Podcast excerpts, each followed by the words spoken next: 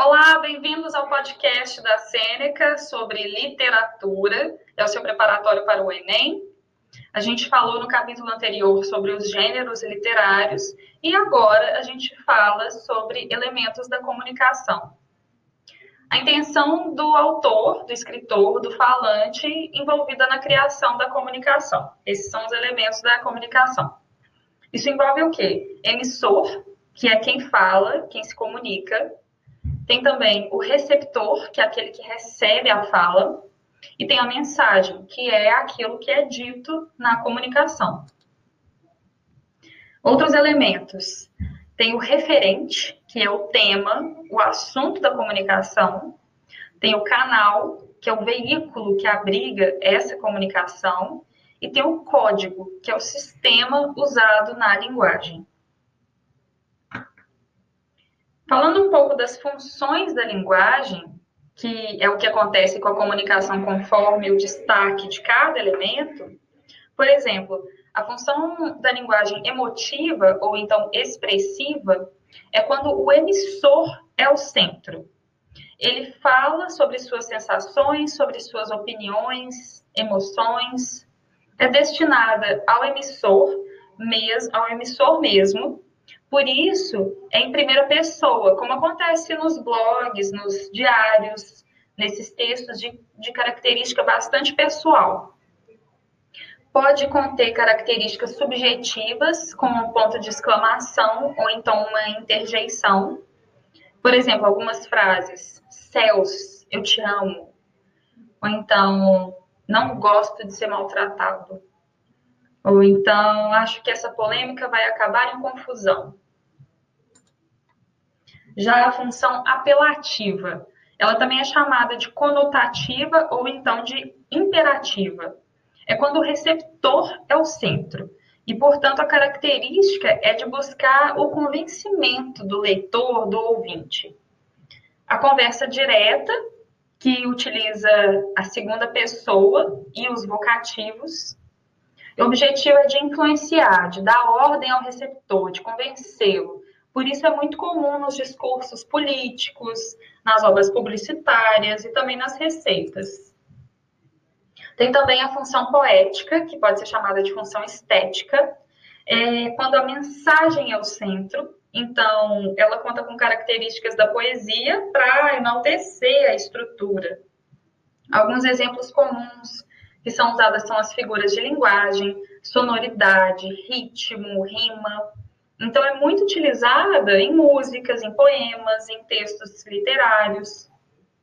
Já a função referencial, que também é chamada de denotativa, é quando o referente, ou seja, o assunto é o centro.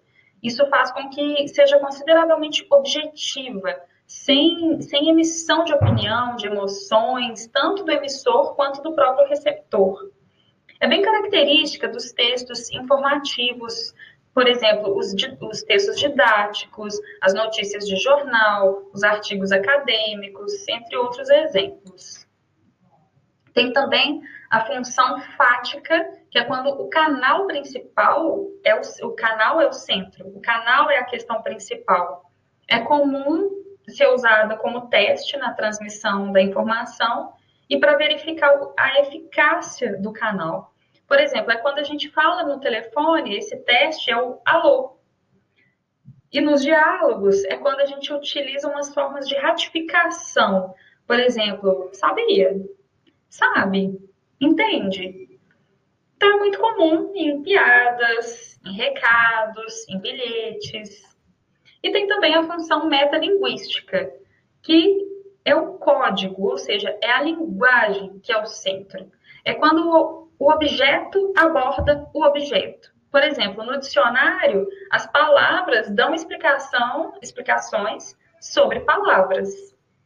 Outros exemplos, quando você faz uma foto de uma foto, ou então as peças teatrais que falam sobre a própria produção teatral, ou então um documentário que fala sobre fazer documentário. Isso tudo é uma função metalinguística. Eu vou fazer uma pergunta aqui para gente, a gente recapitular, porque foi muita informação. É, hum, escolhi uma aqui para vocês. Qual é a função de linguagem que coloca o emissor no centro e fala sobre suas sensações e opiniões? É a poética? É a emotiva? É o referencial? Ou ela é chamada de apelativa? A função de linguagem que coloca o emissor no centro e fala sobre suas sensações, opiniões, emoções é a emotiva.